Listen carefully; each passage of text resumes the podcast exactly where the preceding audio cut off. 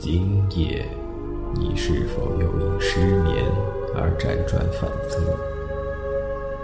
无聊的打开手机，一个人独自收听着电台。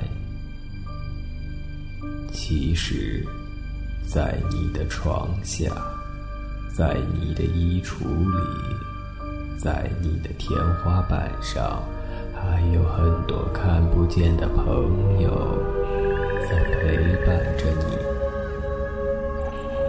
听，他们在悄悄地说着什么。他们是来自地狱的声音，是无尽噩梦的开端，是只有在深夜才能听到的鬼声夜话。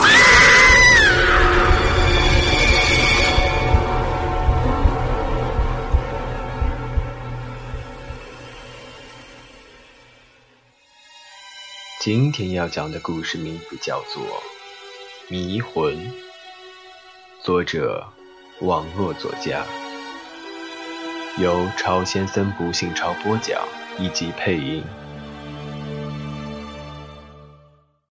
卫校毕业后，我去乡医院实习。医院里没有宿舍，院长就安排我住在门诊楼二层最西边的一个房间。这个房间原本是他们堆放杂物的房间。我想着，反正我只实习三个月，把杂物归集到一个角落，再给我安排一张桌子和一张床就可以了。由于是夏天，我还在床上撑起了蚊帐。乡村的夜晚真是宁静啊！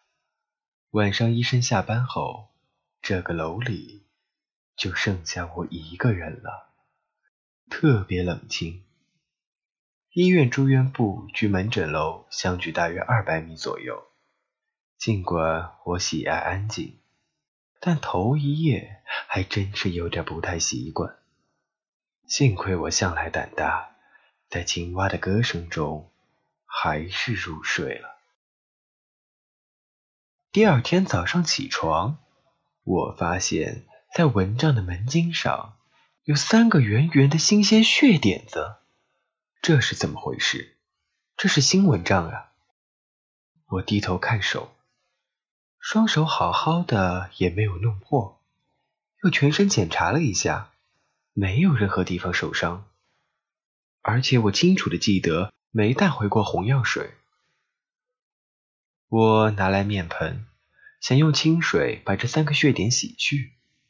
但是这怎么洗都洗不掉，我只能把蚊帐拆下来，倒上洗衣粉，狠狠的用手搓。可是我的手都搓痛了，这血滴却像长在蚊帐上一样，怎么也洗不掉。房间里没有装自来水龙头，我把蚊帐拿到楼前草坪上的公用自来水龙头边。一边冲一边洗着。小陈，这么早就来洗蚊帐呀？我转身一看，原来是护士长早早的来上班了。我笑道：“啊是啊，不知怎么回事，过了一夜，这蚊帐上就有三个血点子。”护士长听了，过来拿起蚊帐看了看，脸色有些凝重的问：“夜里没发生什么事儿吧？”没有啊，我睡得可香了呢。我笑着回答。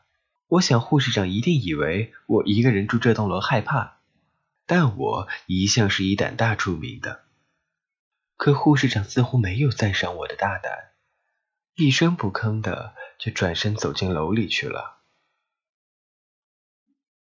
第三天，我胳膊上又出现了三个圆形的小青点。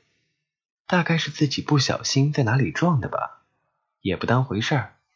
乡医院的工作其实并不比城里清闲，打点滴的病人也不少。我跟在护士长身边，他一边给病人手上扎脉带，一边给我讲解着如何寻找一扎的静脉。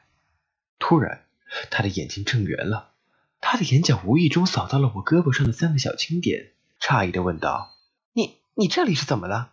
我说自己也不知怎么回事，睡了一夜就有了，也许是不小心撞的吧。护士长看了，却若有所思的说道：“你这个不像是撞的，很像是鬼点青啊。”我好奇的问他：“什么叫鬼点青啊？”护士长说：“就是鬼用手指在你身上掐的。”我笑着说：“嗨，世上哪有鬼啊？”护士长，你怎么也会信这个呀？护士长不再说话，只是叹口气，摇了摇头。当天夜里，月光特别明媚，照得我房间里什么都清清楚楚的。我从窗口望去，不远处的住院部灯光通明，但听不到声音。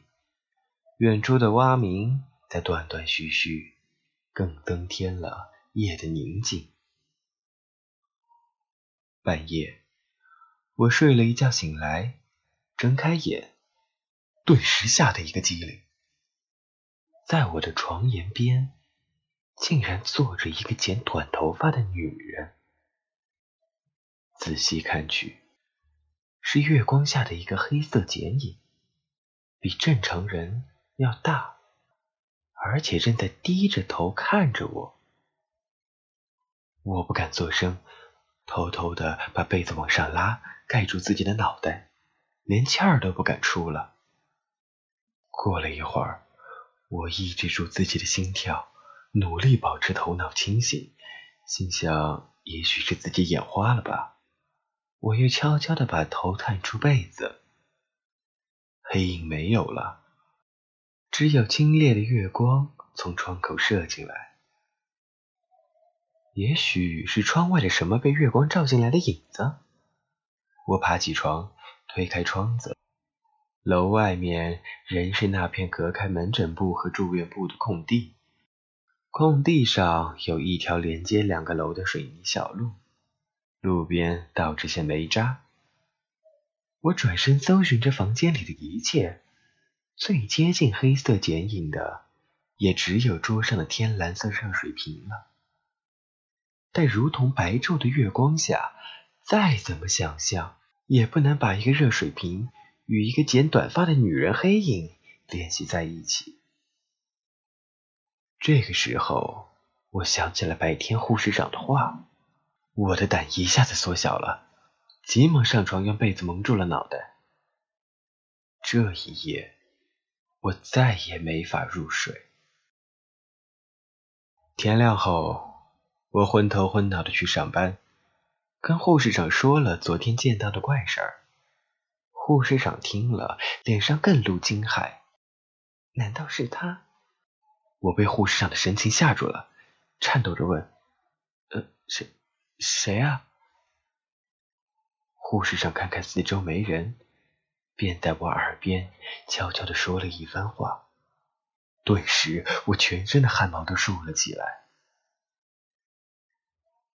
夜里，我另外拿了床被子，把这几天盖的那床被子叠好，放在桌子上。我半睡半醒，迷糊糊的，还时不时睁眼看看。还好当夜无事。起床后。我急忙去看那床放在桌子上的被子，只见我睡前撸平的被子面上，竟然有一个凹下去的手掌印。我愤怒的拿起一把菜刀，在房中到处乱砍，一边砍一边嘴里还大声骂着：“我与你无冤无仇，你为什么来害我？你应该到有你怨仇的人家去啊！”原来那天护士长给我讲了这么一件事儿：钱乡长因为没有儿子。便选了一个漂亮的村姑代孕。村姑怀孕后，乡长用关系把她安置在这个房间里待产。可是足月分娩时，村姑却难产了。如果当时马上送大医院抢救，那应该是没有生命危险的。但乡长怕事情败露会影响他的前程，就不肯送。而乡医院也没有那么好的设备。最后，村姑因为大出血而死亡。她死了以后，这个房间有些诡异。夜里有人在楼下经过时，就曾听到有女人的哭声从这个房间里传出。原来这里放着医疗器械。后来有人拿东西时，却发现东西上会有血迹。而放的好好的东西会散落在地上，大家都有些害怕，就放些平时不太用的杂物了。但这件事都只是心中猜测，没有证据。而偏偏我来实习，没有房间，就把这个房间让我暂住了。他是生孩子而亡，而我先前盖的被子面上正是一幅小孩子的卡通图。会不会是他看到背面上的小孩图，以为是自己的孩子呢？于是我就试了一下，果然被子面上就出现了手掌印。于是我每天临睡前都要发疯似的在房中挥舞着菜刀，还一边对着空中大喊，因为曾听到老人说过这个很管用。另一方面，也可以为自己壮胆。一直到疲累了才上床睡觉，但奇怪的是，以后每天夜里我都睡得安稳了许多，也再也没有出现怪异的现象。过了一段时间，护士长神秘的对我说：“你知道吗，小陈？我跟你说过的那个让村姑代孕的那位前乡长，现在啊是副县长。”可是昨天夜里他突然死了，更奇怪的是啊，竟然查不出死亡原因。哎，这看来呢，哪怕官做的多大，还都是会有报应的呀。我听后一点也不惊讶，心想，可能正是我每夜的呼喊惊醒了他迷糊的魂魄，使他找到了真正害死他的。仇人。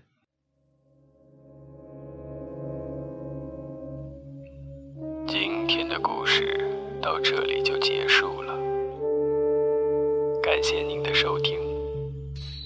下期同一时间，我们继续相约《夜惊了个魂之鬼声夜话》。